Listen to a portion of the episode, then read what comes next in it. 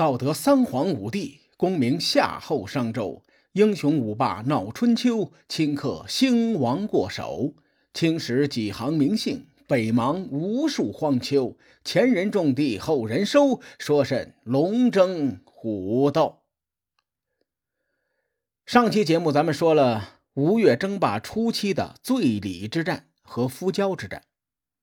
吴军在夫交之战中大胜，乘胜追击敌军，最终在会稽山将越军仅存的五千兵力团团围住。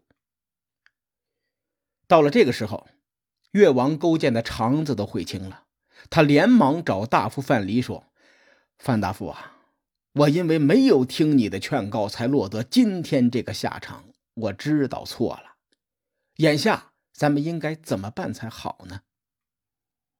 范蠡回答说：“大王，事到如今，咱们也无路可走，只能是由您来准备厚礼，向吴军乞和。可万一吴王不同意的话，勾践顺着话头追问：‘那咱们是不是应该血战到底呢？’范蠡赶紧摇头，拦住了勾践，说：‘您别误会，我的意思是，万一吴王不同意。’”咱们只能举国降吴，大王您以身追随吴王。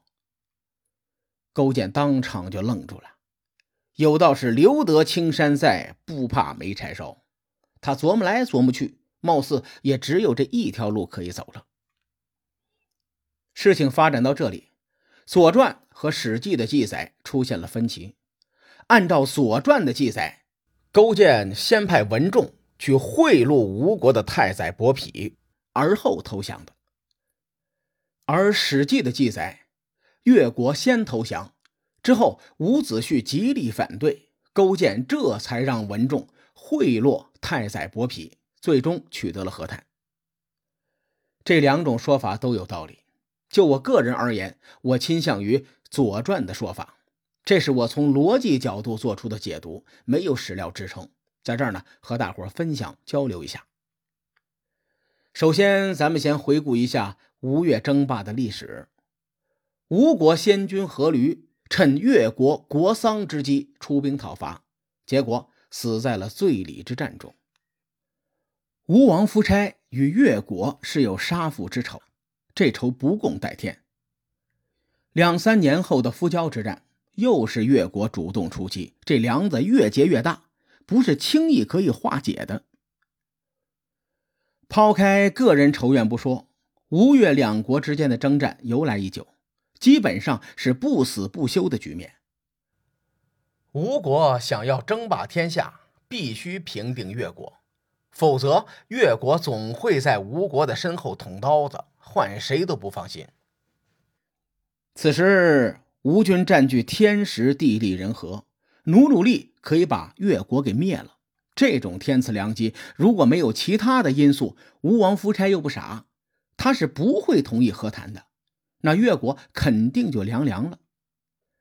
越国上下也知道这种客观情况，所以当勾践问范蠡怎么办时，范蠡做了一个补充：万一吴国不能接受和谈，那越王勾践举国投降。并亲自到夫差身边做随从。范蠡对这件事儿看得很透彻，他知道这一战的直接原因是吴王夫差要替父报仇，根本原因则是因为吴越的地缘因素。无论有没有吴王夫差替父报仇这件事情，两国之间都必有一战。当下之际，只有消除吴王的顾虑。或许还能为越国留下一线生机。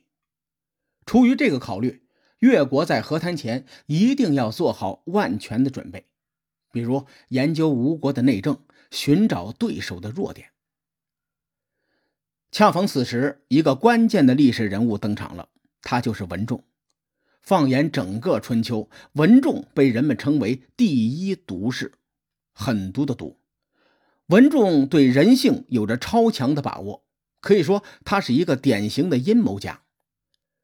根据《越绝书》的记载，文仲后来为勾践献上了伐吴七术，这是对付吴国的七种利器，结果勾践只用了其中的三种方法，就灭了吴国。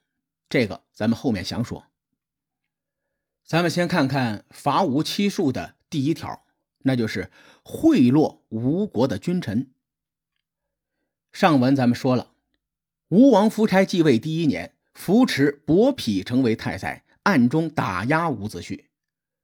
文仲发现了这个细节，因此呢，在吴军兵困会稽山的时候，携重金贿赂吴国太宰伯嚭。这步棋非常巧妙。我说说我的理解。可能很多人会感觉我这个说法有些阴谋论，实际上我并不是在制造噱头。这么说吧，很多时候斗争没有对错之分，只有立场之分。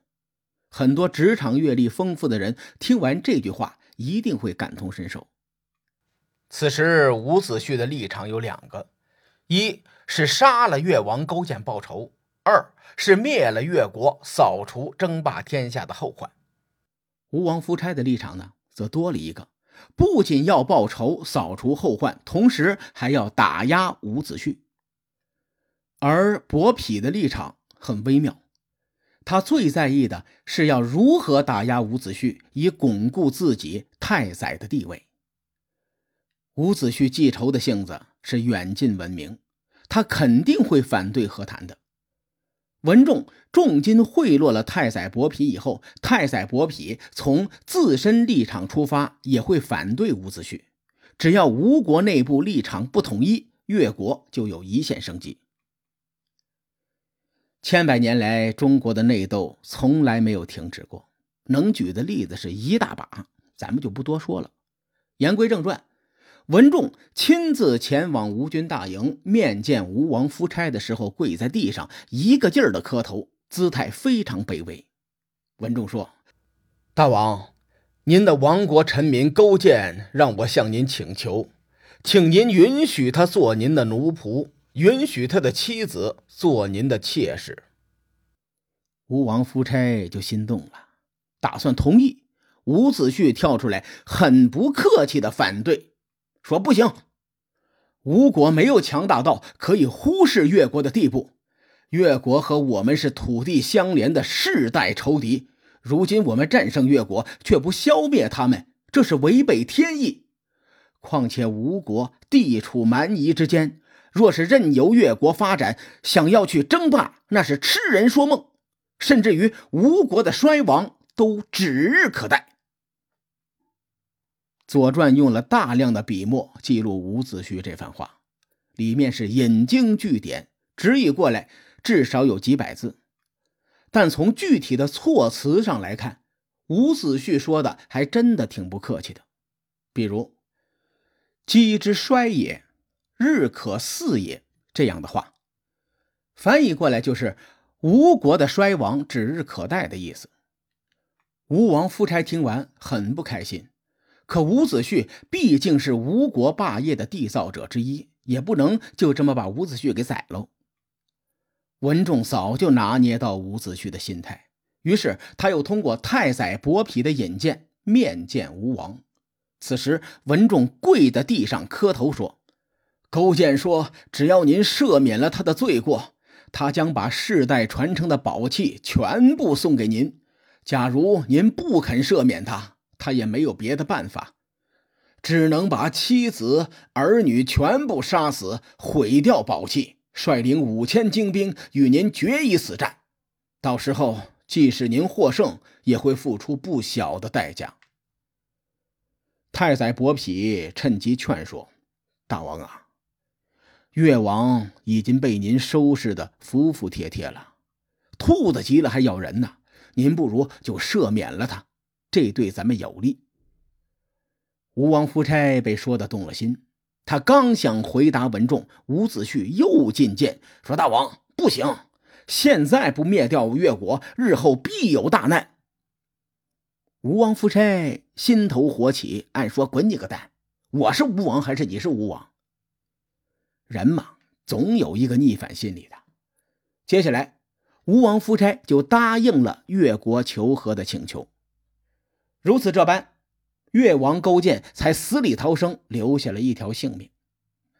这期节目咱们采用的史料来源于《左传》和《史记》，因为公元前四百九十四年，二次弭兵会盟的影响逐渐消除了，这个时代的主线变得更散乱，东周列国逐渐走回了乱世。吴越争霸也脱离不了这个时代。下期节目，咱们将跳出吴越春秋，从更多的史料中为您尽力还原春秋末代的风云变幻。至于其中还有哪些精彩，各位看官且听下回分解。书海沉沉浮浮，千秋功过留与后人说。我是西域说书人介子先生。下期节目咱们继续聊春秋风雨。更多精彩内容，请搜索关注微信公众号“伯乐灯”，与更多听友交流互动。伯乐灯还将定期为粉丝发放福利。愿我们的存在让您对明天更有期许。咱们后会有期。